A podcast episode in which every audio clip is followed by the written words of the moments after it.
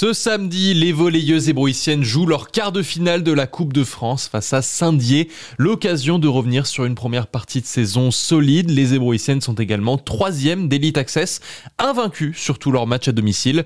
Des difficultés plus présentes en extérieur et c'est l'axe de travail à venir pour l'équipe, explique le coach Gilles Favresse. Sportivement, euh, à domicile, ça s'est plutôt bien passé. À l'extérieur, un petit peu moins bien puisqu'on a gagné que contre Rennes et contre Sens. Euh, en regardant un petit peu les statistiques, euh, c'est euh, notamment à l'attaque où on est un peu moins agressif.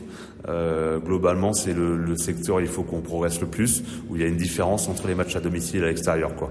Et après, bah, forcément, euh, les équipes jouent un petit peu mieux à domicile, puisqu'ils ont plus de repères, ils sont soutenus par leur public, ce qui est notre cas euh, ici. Et ce soutien du public, justement, il se voit facilement au remplissage du Gymnase Canada.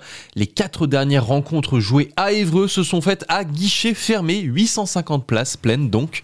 Un soutien du public très très bien reçu par Miyagi Polverini, la capitaine de c'est incroyable vraiment euh, d'avoir cet engouement euh, à Évreux autour du volet, euh, c'est super, ça nous pousse, ça nous transcende sur le terrain et je pense que bah, les résultats parlent d'eux-mêmes. À domicile, on est invaincu et c'est grâce au public aussi et c'est super. Comment est-ce que vous, en tant que capitaine, vous sentez le collectif En forme, déterminé, beaucoup d'envie pour aller chercher ce titre. La rencontre de demain a donc lieu contre Saint-Dié. L'équipe vosgienne est également la leader du classement en Elite Access, mais les ébrouissiennes avaient remporté leur dernière rencontre face à elle en janvier dernier.